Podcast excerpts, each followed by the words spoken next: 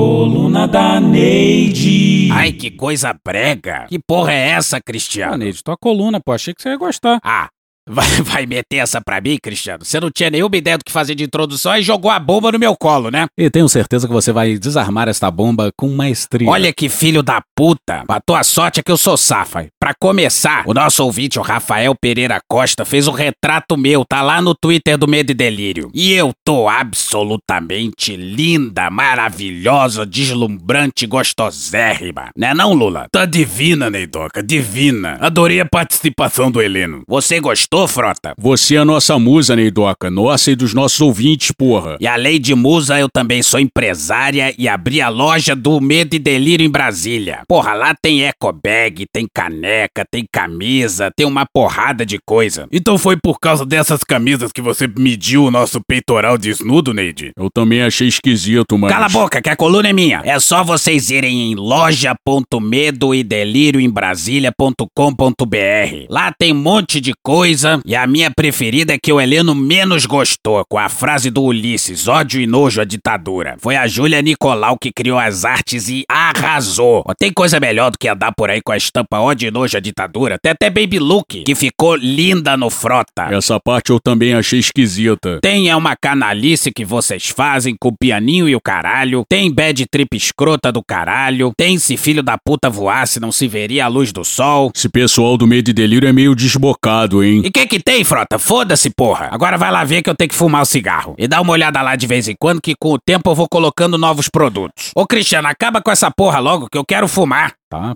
caralho, que vício. Coluna da Neide. Então bundão é o Jair.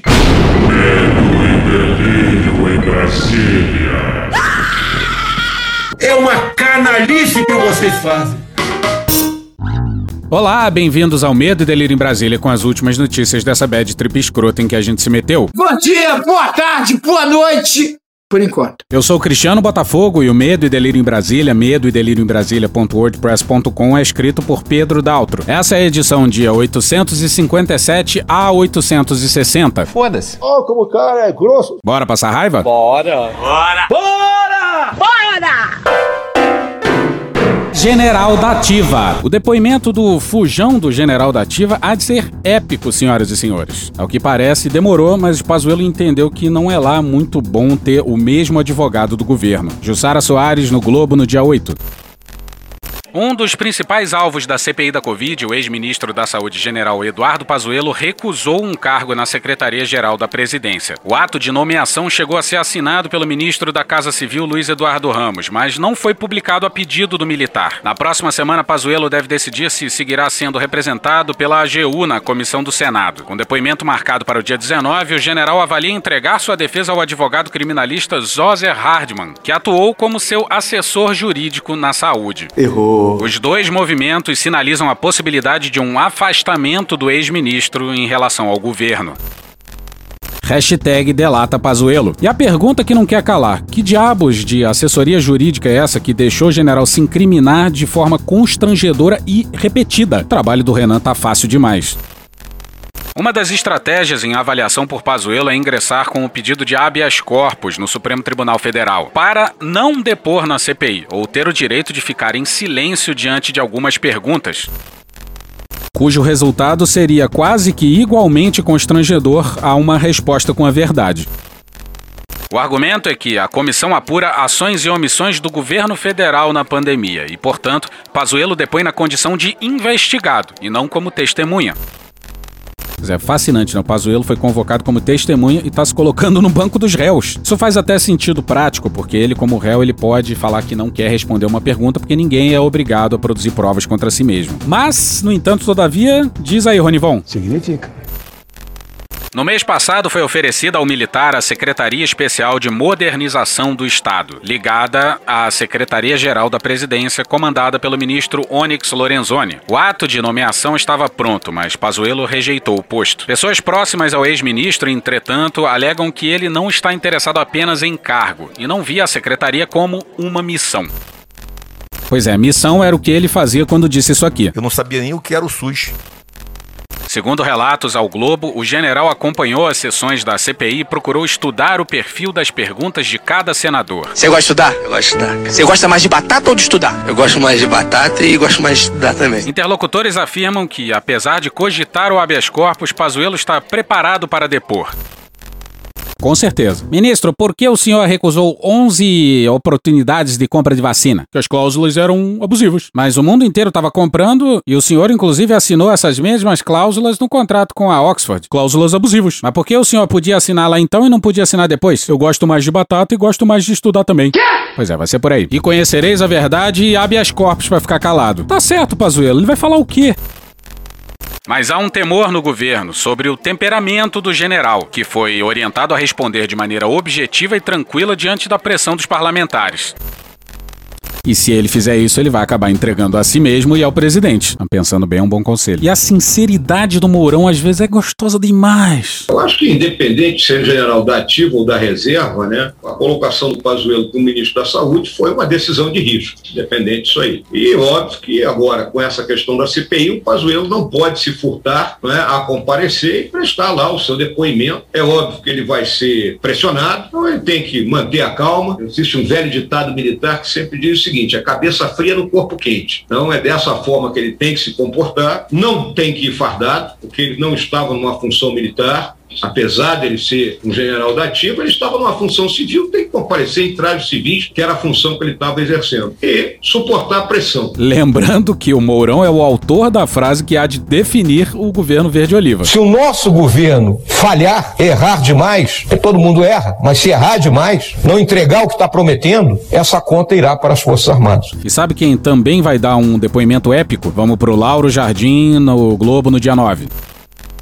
Fábio Weingarten virou persona non grata no Palácio do Planalto. Eles estão mexendo com a pessoa errada. A avaliação é que ele falou demais sobre suas estranhas tratativas para comprar vacinas. Nas duas últimas semanas, andou procurando alguns ministros e foi ignorado. Weingarten foi o único bolsonarista que esboçou uma blindagem ao presidente ao ir para a capa da Veja e colocar a culpa no general da Ativa. General da Ativa. E Weingarten fez isso à revelia do governo, num gesto desesperado para salvar seu ídolo, Mônica Bergamo, na Folha no dia 6. O ex-secretário de comunicação Fábio Weingarten deve relatar à CPI que insistiu para que o governo de Jair Bolsonaro comprasse também a vacina russa Sputnik V e a indiana Covaxin já em 2020, além de defender a aquisição do imunizante desenvolvido pela norte-americana Pfizer em parceria com a alemã BioNTech. De acordo com o relato de autoridades de Brasília, o ex-secretário procurou dezenas de pessoas na tentativa de convencer o governo a adquirir as três vacinas. Entre as autoridades buscadas por ele estão o senador Randolph Rodrigues, da Rede do Amapá, de oposição ao governo, e os ministros Gilmar Mendes e Luiz Fux, do STF. Weingarten isenta Bolsonaro de responsabilidade. A Veja, ele disse que o presidente era mal assessorado e coloca a culpa pelo fracasso no Ministério da Saúde. Agora imagina Gilmarzão e Fux confirmando as conversas com Weingarten. Observado o devido processo legal. Ah, Bolsonaro. Bom, a gente sabe que o Bolsonaro fala muita merda. Tem uma editoria da imprensa que todo dia rende notícia. É a editoria Bolsonaro Fala Merda. Pois é, e ele falou muita merda nesses últimos quatro dias, mas a gente vai tentar ser econômico. Vai criar o um caos, né, entre aspas. Diz ministro Barroso sobre o voto impresso. Olha, eu acho que ele é o, ele é o dono do mundo, Barroso, só pode ser. O, o, homem da verdade absoluta, não pode ser contestado. É, dono do mundo, verdade absoluta, não pode ser contestado. Isso te lembra quem? Jair! Acuse os adversários do que você faz. Chame-os daquilo que você é. Eu tô preocupado se Jesus Cristo baixar aqui na Terra, ele vai ser, ele vai ser boy do ministro Barroso. Ninguém aceita mais esse voto que está aí. Como é que vai falar que esse voto é preciso, é legal, é justo e não é fraudável? Pois é, foi essa urna que elegeu Bolsonaro e a sua prole. Foi essa urna que elegeu a bancada bolsonarista. O argumento dele é que ele teria ganho no primeiro turno. Mas não é esquisito o cara questionar a legitimidade da eleição que lhe deu legitimidade? A única republiqueta do mundo, eu acho talvez a única, é nossa, que aceita essa porcaria desse voto eletrônico eletrônico. Isso tem que ser mudado. E digo mais: o meu será cumprido. Sucesso é vida. O meu pênis será cumprido. Boston Medical Group. E digo mais, se o parlamento brasileiro, por maioria qualificada em três quintos na Câmara e no Senado, aprovar e promulgar, vai ter voto impresso em 2022 e ponto final. Mas olha só o que ele está dizendo, que se o parlamento aprovar uma lei, essa lei precisa ser cumprida. É, é essa a conclusão. E parece impossível ter algum tipo de voto impresso em 2022, mesmo que o Congresso aprove de forma unânime, simplesmente por uma questão de tempo. Eleição no Brasil não é eleição para síndico. Você imagina mudar todas as urnas de um país de dimensões continentais em um ano e com o orçamento do jeito que tá. Agora, voto impresso, auditoria de voto, isso é uma discussão séria que não pode ser feita de forma acalorada e politizada e ideologizada dessa forma como está sendo feita. Voto impresso não é sinônimo de voto auditável. Há várias formas de se auditar o voto hoje em dia e que tipo de voto impresso seria empregado? Isso tudo tem que ser debatido de forma séria e de forma racional. Não vou nem falar mais nada. Porra, que bom, hein? Vai ter voto impresso. Sabia. Porque se não tiver voto impresso, senão que não vai ter eleição. Acho que o recado tá dado. Uh! Que mais? E assim encerramos o pronunciamento do priápico e pau duríssimo ditador Jair Messias Bolsonaro. Esse deve ter sido o ataque mais brutal do Bolsonaro ao sistema eleitoral. Para quem não sabe, o Barroso é o presidente do TSE, da Corte Eleitoral. E algum general contestou a fala presidencial? Ninguém. Olha só, olha só que bonito. Eu não tava. Eu queria estar na CPI, eu vou. Queria estar na CPI, né? Você é burro pra caralho, mano. Vai tomar. Você é burro. Bom, até aqui ninguém tinha falado em presidente Bolsonaro na CPI. Mas já que o Bolsonaro resolveu se convidar, você acha que ele iria? Iria porra nenhuma. E já até revelou a resposta que ele vai dar ao Renan. Atenção aí, ministro. Quais dessas frases que mais matou gente no Brasil? Frase do presidente Jair Bolsonaro. Ele botou várias frases lá. Tá, tá, tá. Sabe qual seria a minha resposta? Ô, prezado senador. Prezado, excelentíssimo senador. Frase não mata ninguém. O que mata é desvio de recurso público que seu Estado desviou. É impressionante que a gente está caminhando para meio milhão de mortos, sendo que Bolsonaro previu 800 mortes. E o Bolsonaro só se preocupa com o desvio de dinheiro. Olá, eu gosto de dinheiro. Justamente ele que por três décadas desviou dinheiro público de toda forma que pôde. Auxílio moradia, gasolina, funcionário fantasma. Como é que você acha que a família presidencial compra imóveis em dinheiro vivo? Lá no final do episódio eu vou colocar um artigo que eu escrevi sobre essa questão do frase não mata. Então vamos investigar o teu filho que a gente resolve esse problema. Vocês percebem que quem disse isso foi o pai do Flávio, do Eduardo, do Carlos e do Renan? 04 é transão. Pô, o cara só tem filho pilantra, pô, e aí acha que o problema é filho dos outros. Ah, pois é, problema é filho dos outros sim, mas porra, que hipocrisia do caralho, né? Desvio mata, frase não mata. E o Bolsonaro realmente acha que isso é argumento. Olha o que mais que ele disse. Abre aspas. Mas o cara que é contra não dá alternativa. Tenho certeza que alguém tomou hidroxicloroquina aqui. Alguém tomou? A gente vai fazer um vídeo nessa semana dos 22 ministros. Todos aqueles que tomaram hidroxicloroquina vão falar: Eu tomei. Fecha aspas. Pois é, o kit Covid não só não funciona, como também pode fazer mal. Então, na verdade, qualquer coisa que não faça mal é muito melhor do que o kit Covid. E o Medo e Delírio entrevistou os advogados dos ministros. E a resposta foi uníssona. Eita porra do caralho, agora fodeu. Abre aspas, é a alternativa no momento. Ah, não tem comprovação científica. Mas não tem cientificamente falando o contrário também. Fecha aspas. Nem, nem, nem que não tem, nem que tem. Mas sim, tem e já tem há muito tempo. Eu acho que Bolsonaro pelo menos tem a noção de que é impossível ele se desassociar da cloroquina. Então ele vai se enterrar nesse buraco até chegar na pedra. Vamos pra Marla Sabino no Estadão no dia 8. Bolsonaro também voltou a repetir que irá tomar a vacina após todos os brasileiros estarem imunizados e afirmou se tratar de um gesto de altruísmo. Sabe o que é um gesto de altruísmo também? Você podendo ficar em casa, ficar em casa. Você, em momentos críticos, oferecer um auxílio emergencial para as pessoas que não têm renda, para que elas possam ficar em casa, para que você possa inteligentemente fazer fechamentos e reduzir e estancar a taxa de reprodução do vírus. Você usar máscara em respeito ao outro. Você não provocar aglomerações. Você, quando tiver que encontrar alguém, encontrar em um lugar aberto. Você promover o uso de máscaras para as pessoas. Você promover a ideia de que aglomerações são ruins nesse momento. É você tomar vacina para incentivar as pessoas a tomarem vacina, porque tem gente que não está tomando por sua culpa. É isso que é dar exemplo. E para concluir, nas palavras do sábio Alborguete. Ah! Mas ainda rolou um passeio de moto constrangedor, Brasil. A verdade é que eles não passaram da fase anal. E Bolsonaro agora tá mendigando o convite de outras cidades para fazer o mesmo desfile patético. Cria vergonha, cara. Vai trabalhar. Às custas do contribuinte, hein? Mas esse desfile só entrou aqui no Medo e Delírio por conta do que vai a seguir. Ricardo Della Coleta na Folha no dia 9.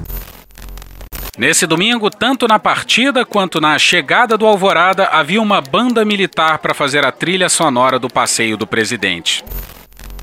Pois é, tinha uma banda militar. O presidente pediu que uma banda militar fizesse a trilha sonora da sua saída e da sua chegada ao palácio. Deixa com a cara magoada. Ele foi recebido de volta à residência oficial da presidência com a música tema da série de televisão Game of Thrones e pelo tema da vitória, canção instrumental utilizada na vitória de pilotos brasileiros de Fórmula 1. Parece até que um helicóptero pousou em cima da tua cara. E tá lá o exército enquanto instituição referendando essa merda. E por falar em exército, os caras que arrotam moralidade por aí agora tem um novo teto. Um teto duplex, digamos assim. Pois é, para militares como Bolsonaro, Ramos e Braga Neto não tem mais teto de salário não. Agora eles acumulam os vencimentos. Marcelo Godoy no Estadão no dia 10. Há mais de um ano, um grupo de militares se queixava em Brasília. Uns olhavam para o outro lado da Praça dos Três Poderes e sentiam-se injustiçados. Magistrados e procuradores ganhavam mais do que eles, acumulando salários acima do teto de 39,2 mil reais. Os generais Hamilton Mourão Filho, Luiz Eduardo Ramos e Walter Braga Neto estavam entre os que eram atingidos pela, entre aspas, falta de isonomia. Muitos queriam ultrapassar o teto, acumulando os proventos de general de exército com os de ministro de Estado. Não lhes bastava o aumento de 41% que os generais obtiveram em meio à crise fiscal do governo e em meio ao congelamento dos salários dos demais funcionários. Pela regra vigente até uma semana atrás, o general Ramos recebia 6 mil reais como ministro e 33 mil como general. Outros 27 mil reais do salário de ministro-chefe da Casa Civil eram retirados pelo chamado abate-teto, a regra que proibia funcionários públicos de ganhar acima do que recebe um ministro do STF. O general Braga Neto, atual ministro da Defesa, que também era atingido pela medida, terá um aumento de 22 mil reais. Mourão vai ganhar mais 24 mil. Bolsonaro tinha 2 mil reais cortados pelo teto pois sua aposentadoria era menor do que a dos generais por ter ido à reserva como capitão. Se é muito, não sei. Para mim é o suficiente e não abro mão do que estou recebendo. Deixo bem claro isso aí. Não vou fazer demagogia. Pois é, e tudo começou com um pedido do. Ministério da Defesa, tocado esse por um general. E, óbvio, procurado, o Ministério da Defesa silenciou. Pois é, e teria militar das antigas que teria nojo. Ódio e nojo! Ódio e nojo! Aliás, essa essa é a melhor, na minha opinião, é a melhor camisa da loja. Vai lá que ainda tem. Como assim ainda tem, Neide? É on demand o negócio. Nem existe isso, você tá inventando palavra. Fala direito, rapaz. Ah, posso continuar? Tô gravando aqui. Pois é, a matéria militar das antigas que teria nojo dos generais de hoje. A austeridade parece coisa do passado, dos tempos em que o brigadeiro Eduardo Gomes simbolizava a postura impecável do espírito militar, um ethos em que a honra vinha antes da legalidade. O Marechal do Ar pertencia à geração de oficiais que resolvera saudar a nação submetida à corrupção das oligarquias da República Velha, provocando instabilidade e crises políticas sem fim entre os anos 1920 e 1960, além de revoltas e indisciplinas nos quartéis. Em 10 de novembro de 19 1937, os generais Góes Monteiro e Eurico Dutra mandaram cercar o primeiro regimento de aviação, pois tinham o então coronel como um oficial suspeito de se opor à ditadura que iam instalar, a do Estado Novo. Indignado com a ação, Eduardo Gomes entregou o comando no dia seguinte. Na reserva, após ocupar duas vezes o Ministério da Aeronáutica, o brigadeiro envolveu-se na defesa do capitão Sérgio Miranda Carvalho, o Sérgio Macaco do Paraçar, que denunciara em 1968 o brigadeiro João Paulo Moreira Bournier por planejar explodir o gasômetro no Rio para imputar o crime à esquerda. Bournier sempre negou a acusação. Ele fundara o Centro de Informações e Segurança da Aeronáutica e era protegido do então ministro da Aeronáutica Márcio de Souza Melo. O capitão Sérgio foi caçado pelo regime militar após fazer a denúncia. Eduardo Gomes enviou cartas aos presidentes Médici e Geisel para tentar reverter a injustiça, a punição do capitão que lhe oprimia o alcançado o coração. Era contra o terror, não importava sua cor. Abre aspas, só na liberdade se criam valores estáveis para o desenvolvimento e a justiça social, fecha aspas. Não dava entrevistas, nem se entregava a vulgaridades. Católico fervoroso, o brigadeiro é o símbolo de um passado cujas lições os generais do Planalto parecem esquecer. O patrono da aeronáutica dividia metade do salário de Marechal do Ar com os pobres de Petrópolis, cidade onde nasceu. A Tratorada, um baita trabalho do Estadão desvendando o orçamento que o governo verde-oliva do Conhecereis a Verdade, a Verdade vos libertará tentou esconder. A gente não vai entrar em detalhes aqui porque a notícia é de sexta, mas para quem tá por fora, o governo separou 3 bilhões de reais em emendas esquisitíssimas, feitas sob medida para escapar das fiscalizações dos órgãos de controle. E quem definia para onde ia a grana eram os parlamentares e não os ministros, como deve ser. Só o Alcolumbre escolheu o destino de Atenção! 200 277 milhões de reais do orçamento. Orçamento que deveria ser do Rogério Marinho, do Desenvolvimento Regional. E pior, o dinheiro era para comprar tratores, retroescavadeiras e quetais muito, mas muito superfaturados. Lá no blog tem todos os detalhes. Aqui a gente vai se até ao grande show de contradições, na matéria do Breno Pires, no dia 8 no Estadão. Oi, Cristiano, aqui é João Baldo. Caraca, Baldo, quanto tempo? É, faz muito tempo que eu não veio, né? Mas coloca uma trilha sonora especial para esse parágrafo aí que eu acho que precisa. Acho que eu já sei qual é.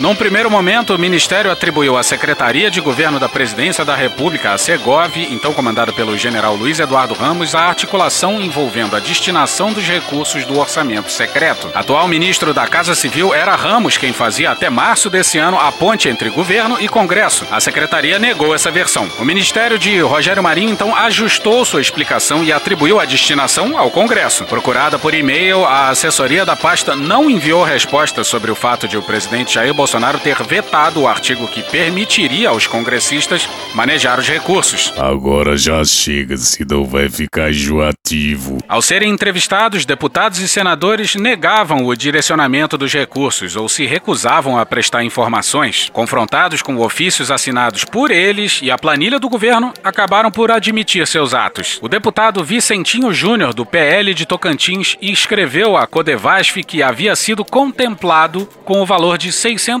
mil reais para a compra de máquinas. Abre aspas. Dificilmente esse ofício foi redigido no meu gabinete, porque essa linguagem aí tão coloquial eu não uso, fecha aspas, disse. Somente após o Estadão encaminhar o documento, Vicentinho Júnior admitiu a autoria, mas minimizou a expressão contemplado aí utilizada. Abre aspas. Às vezes, uma colocação nesse sentido nada mais é do que ser simpático, fecha aspas, resumiu. Minha cota Fui contemplado e recursos a mim reservados eram termos frequentes nos ofícios dos parlamentares. Foi dessa última forma que a deputada e atual ministra da Secretaria de Governo, Flávia Arruda, do PL do Distrito Federal, se dirigiu à Codevasf para definir o destino de 5 milhões de reais. Abre aspas, não me lembro. Codevasf? Fecha aspas, perguntou ao Estadão. Ao ler o documento, Flávia desconversou. Abre aspas, é tanta coisa que a gente faz que não sei exatamente do que se trata, fecha aspas. O deputado Charles Fernandes, do PSD da Bahia, por exemplo, chegou a indicar até o CNPJ e o telefone para contato de uma associação beneficente, a qual ele queria destinar uma retroescavadeira no interior da Bahia. Na prática, a origem do novo esquema está no discurso de Bolsonaro de não distribuir cargos, sob o argumento de não lotear o primeiro escalão do governo. De um jeito ou de outro, a moeda de troca se deu por meio da transferência do controle controle de bilhões de reais do orçamento ao Congresso. Tudo a portas fechadas, longe do olhar dos eleitores. Aí, para além disso, o Bolsonaro zerou o orçamento para a atualização do sistema do COAF. COAF é aquele órgão que dá embasamento para investigar denúncias de corrupção. O mesmo COAF que explanou a roubalheira do Flavinho Desmaio. Não dá, não dá para continuar, tá passando mal. É, cadê o Moro? Ah, eu... Porra, Moro, você ajudou a eleger esse cara aí acreditando que ele era honesto. Tem noção disso? É, que palma. Que Deus tenha misericórdia dessa nação. E hoje ficamos por aqui. Veja mais, muito mais em medo em Brasília.wordpress.com, o blog escrito por Pedro Daltro. Esse episódio usou áudios de Band Jornalismo, Canal Meio, CNN Brasil, Eixo Político, G1, Hermes e Renato, My News, ONU Brasil, Rádio Band News FM, Rede TVT e TV Brasil. Thank you! Contribua com a nossa campanha de financiamento coletivo. É só procurar por Medo e Delírio em Brasília no PicPay ou ir no apoia.se barra Medo e Delírio. Porra, doação ao caralho, porra. Não tem nem dinheiro pra me comprar um jogo de videogame, moro, cara? Pingando um capilé lá, vocês ajudam a gente a manter essa bagunça aqui. Assine o nosso feed no seu agregador de podcast favorito e escreve pra gente no Twitter. As outras redes a gente realmente não consegue ver. O nosso maravilhoso faz tudo Bernardo agora tá alimentando outras duas redes. Ele coloca algumas coisas no Instagram e num canal no Telegram chamado Cortes, Medo e Delírio em Brasília. Então dá uma chegada lá que ele coloca coisa boa lá. Eu sou Cristiano Botafogo, um grande abraço e até a próxima. Bora passar a raiva junto? Bora!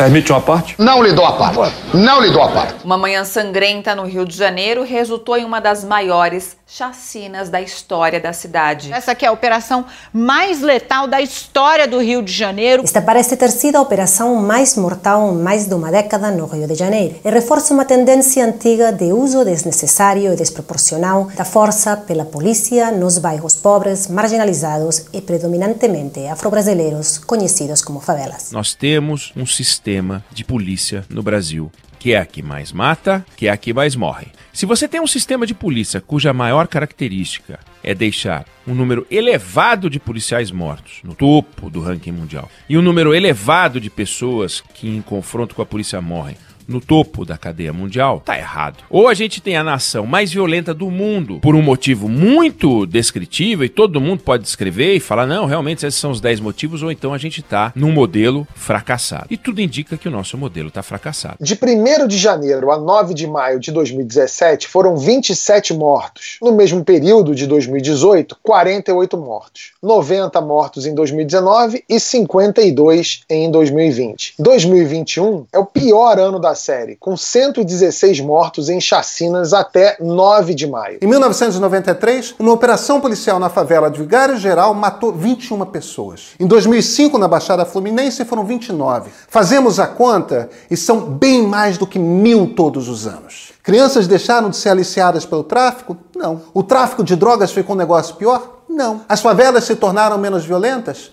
Não. O GENE, Grupo de Estudos dos Novos Ilegalismos, analisou 11 mil ações da polícia do Rio de Janeiro entre 2007 e 2020. Só 1,7% foram consideradas ações eficazes, 12,5% foram registradas como desastrosas. Então, o que a polícia brasileira mata num ano, a polícia americana mata em 8, a polícia francesa em 72, a polícia do Reino Unido em 690 anos, e eu vou citar, só para ilustrar, a polícia japonesa em 1400 anos. E se a gente pegar o número de policiais mortos, a gente vai chegar a um número não muito diferente disso. E se você pegar o número de pessoas mortas em confronto com a polícia, nas 10 maiores economias do mundo, 2 bilhões e meio de pessoas, 10, 11 vezes mais do que a população brasileira. Então não dá nem para falar que tem um problema de escala. Ainda assim a gente mata três vezes mais em números absolutos. Pô, pera. A solução policial é ir lá e matar as crianças que foram aliciadas 5 ou 6 anos atrás. A gente viu, por exemplo, que você trabalhando ali com um foco definido, você aprender, você apreendeu 117 fuzis na casa de quem? Na Barra da Tijuca, Não. sem dar um tiro. E você já fez grande apreensão, grandes apreensões de armas no Galeão, sem dar tiro. Então o negócio é, existem pessoas que são consideradas descartáveis. E se Deus quiser, com a nova presidência das da Câmara e do Senado, nós vamos botar em pauta o excludente de licitude, porque o policial tem que, ao cumprir sua missão, ir para casa descansar e não aguardar a visita do oficial de justiça. E deixo bem claro, não é permissão para matar, não. Eu vou dar os meios para ele não morrer entre a vida de um policial e mil vagabundos, ou 111 vagabundos, que é um número bastante emblemático, eu fico aquele policial militar contra 111 vagabundos. Para começar, né, o policial ele já tem um excludente de licitude quando é provado que foi legítima defesa. Então, é dizer assim, é, isso não, não tem nenhuma necessidade, obviamente, o policial é que no exercício de sua função constitucional, né, de proteção é, aos cidadãos, precisar é, usar da força e matar alguém, é, ele já tem na lei essa previsão de excludente de licitude. Então, isso não está em discussão, é, e o que o presidente propõe é diferente, é que não precisa nem passar por uma investigação. O mundo do século XXI está legalizando drogas. Gente, até Donald Trump dizia ser favorável à legalização de maconha. Quase todos os Estados Unidos, incluindo a legalização de maconha para uso recreativo. Para ficar doidão mesmo, quase toda a Europa. Isso estava na pauta do Supremo Tribunal Federal aqui. Aí Bolsonaro assumiu o comando do país e a coisa foi suspensa. Imagina falar de século XXI com um sujeito preso na primeira metade do século XVIII. Como é que você explica para as crianças que testemunharam essas mortes no Jacarezinho que não pode traficar droga, mas que tudo bem executar quase três dezenas de pessoas a propósito de diminuir a criminalidade? Então, assim, o resultado é um péssimo exemplo para a sociedade. Como são as coisas por aqui? Não, isso não. Esses massacres não começaram no governo Bolsonaro, já existiam antes. Mas só esse governo aplaude e diz que é isso mesmo. Bolsonaro conseguiu, ele transformou o Brasil. A polícia do Rio entrou numa favela, matou 28 pessoas, e este não é o assunto dominante nas redes sociais. Não é o assunto dominante na Câmara, no Senado, nas conversas de rua. Nós não estamos em choque. O que a gente tá é doente. E quando a gente vê um líder como Bolsonaro, inclusive como Witzel, né, e o seu é, vice também aí mostrando ao que veio nesse sentido, que fala vamos atirar na cabecinha, né, ou vão morrer igual baratas, é, a gente já viu na história que tipo de liderança é essa, aonde isso leva. Então, parar mesmo é, de aceitar essa simplificação, nós não estamos falando em ser conivente com crime aqui, obviamente a gente precisa enfrentar o controle armado territorial, seja do tráfico de drogas, seja das milícias, milícias, mas não tem em nenhuma forma como desculpa passar pano para essa operação e por essas conclusões precipitadas que se colocam no debate. Essa sede de sangue, no entanto, não é única dos governantes. Ela vem de quem os elege. Tem uma hora que temos de admitir isso para nós mesmos. Há um lado brasileiro que é bárbaro. Acha que o trabalho policial é matar. É uma ideia completamente incompatível com o conceito de democracia liberal, do tipo de democracia que inclui um Estado de leis. Nós temos bárbaros entre nós. Porra! Porra! Porra! Porra! Putinha do poço! Problemas? Pornô! Paralelepípedo de crack? Paralelepípedo de crack? Paralelepípedo de crack. Presidente, por que sua esposa Michele recebeu 89 mil de Fabrício Queiroz? Parte terminal do aparelho digestivo. Bum! Que bom do bom! Agora, o governo tá indo bem. Eu não errei nenhuma. Eu não errei nenhuma. Zero. Porra! Será que eu tô errando falar isso daí? Não tem como não dar errado. Vai dar errado. Tem tudo para não dar certo. O cu dilatado.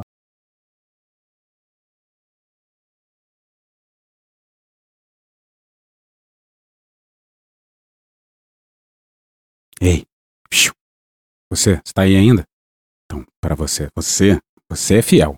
Você ficou até o final. Então você ganha um presentinho. Derruba Bolsonaro e Pazuello também? Eu prefiro é, ver aqueles outros que dizem assim: capricha, Renan, vai, capricha, capricha.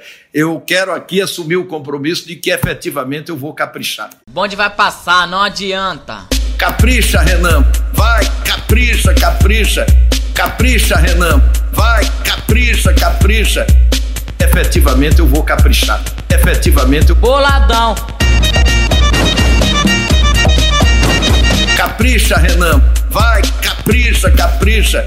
Capricha, Renan. Vai, capricha, capricha. Efetivamente eu vou caprichar. Efetivamente eu. Boladão! Derruba Bolsonaro e Pazuello também? Eu vou caprichar. Derruba Bolsonaro e Pazuello também? Matador. Eu vou caprichar. Eu vou caprichar. Capricha, Renan. Vai, capricha, capricha. Capricha, Renan. Vai, capricha. Capricha, Renan. Vai, capricha, capricha. Capricha, Renan. Vai, capricha. Eu vou caprichar. Você ainda tá aí? Lembra que eu tinha falado lá atrás sobre o artigo que eu escrevi sobre o negócio do frase não mata? Então vai aqui, ó. O politicamente correto, a pandemia, ações e omissões de Bolsonaro. Na visão da extrema direita, o politicamente correto é uma fuga da realidade. Para eles, a verdade é, por exemplo, que mulheres e homens não são iguais. O politicamente correto seria fingir que são, seja porque é mais bonito ou porque é mais aceito socialmente. Para eles, o certo é encarar a suposta, diga-se, realidade de frente e lidar com as consequências consequências, portanto, ignorando o que essa realidade poderia ser e assim eximindo-se de construir esse porvir. Na visão de quem acha que isso faz sentido, temos que encarar a realidade e pronto, é o que é e acabou. Fato, devemos encarar a realidade como é, mas não nos eximir de mudá-la quando injusta ou inconveniente. Parte do problema da atitude de Bolsonaro na pandemia, coloco como hipótese aqui, é que o presidente pensou a promoção de medidas protetivas, restritivas e quarentenárias como uma expressão desse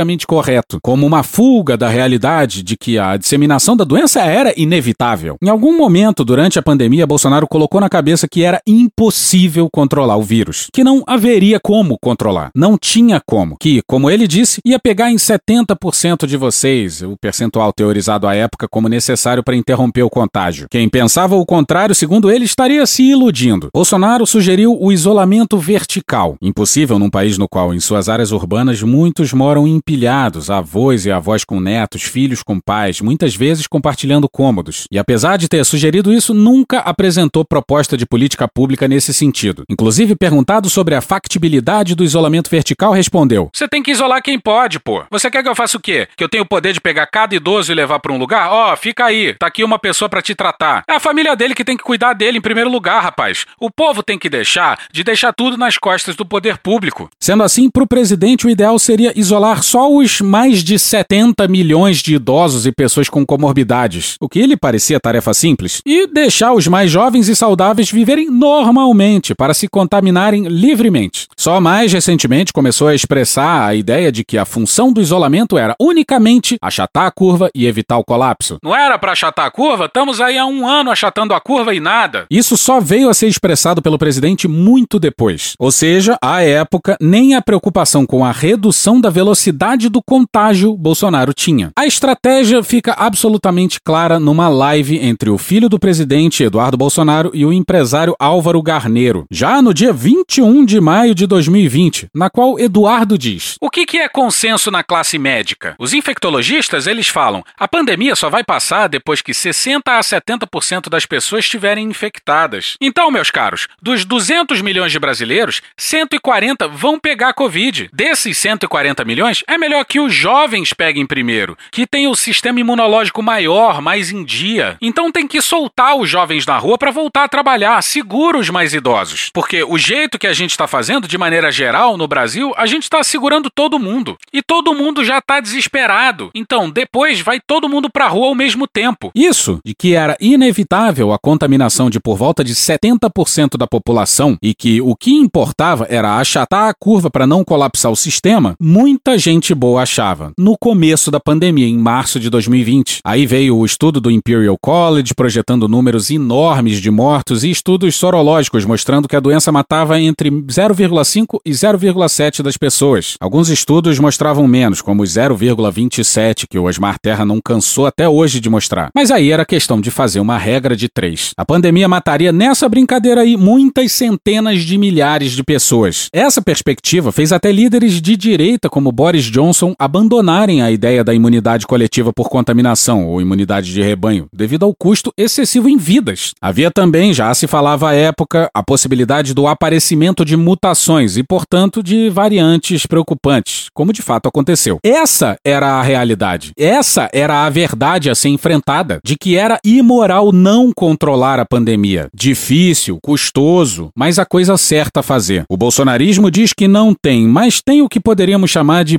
politicamente correto bolsonarista. Ou seja, segundo o próprio conceito dos arautos do politicamente incorreto, uma verdade nua e crua difícil de encarar. No caso, o fato de que teríamos que empreender grandes esforços para evitar mortes. O mundo aprendeu e mudou de ideia. A vacina ainda era um sonho distante, mas que já despontava enquanto possibilidade no horizonte, com mais de 100 iniciativas. E havia a possibilidade de que algum medicamento surgisse para o tratamento, como o estudo Solidarity e muitos outros. Bolsonaro, no entanto, depois de demovido da ideia de que era só uma gripezinha, conforme sim disse quando declarou que depois da facada não vai ser uma gripezinha que vai me derrubar, não, continuou achando que não tinha jeito, que era impossível conter o vírus e, dado que era inevitável que muitos morreriam, pelo menos que não se levasse junto à economia. Ele, portanto, aceitava as projeções de centenas de milhares de mortes. Só que isso o presidente não podia dizer publicamente, porque afinal era politicamente incorreto demais. Assim, primeiro inventou que o STF o impediu de agir, o que é falso. Como ele mesmo já admite ao dizer que as competências são concorrentes. Depois inventou que a crise mata mais que o vírus, usando constantemente a metáfora do remédio que não pode ser mais danoso do que a doença. Contudo, há estudo que relaciona crise financeira no Brasil e aumento de mortalidade, e não se compara àquela da Covid. Trata-se de algo como 30 mil o excesso de mortalidade entre 2012 e 2017, o escopo do estudo de seis anos, o que não dá nem um décimo do que já tivemos em pouco mais de um ano de pandemia. Em meio a isso tudo, o presidente também promoveu continuamente o uso de medicamentos que, segundo ele, evitariam casos graves, o que, ficava implícito, permitiria a sua tão propalada volta à normalidade. Como disse o Átila Yamarino, o paraquedas vazio que convenceu muitos a se jogar do avião em queda. Para além da omissão, a ação deliberada para espalhamento da doença. Vídeo que circulou na internet mostra uma série de aglomerações provocadas pelo presidente.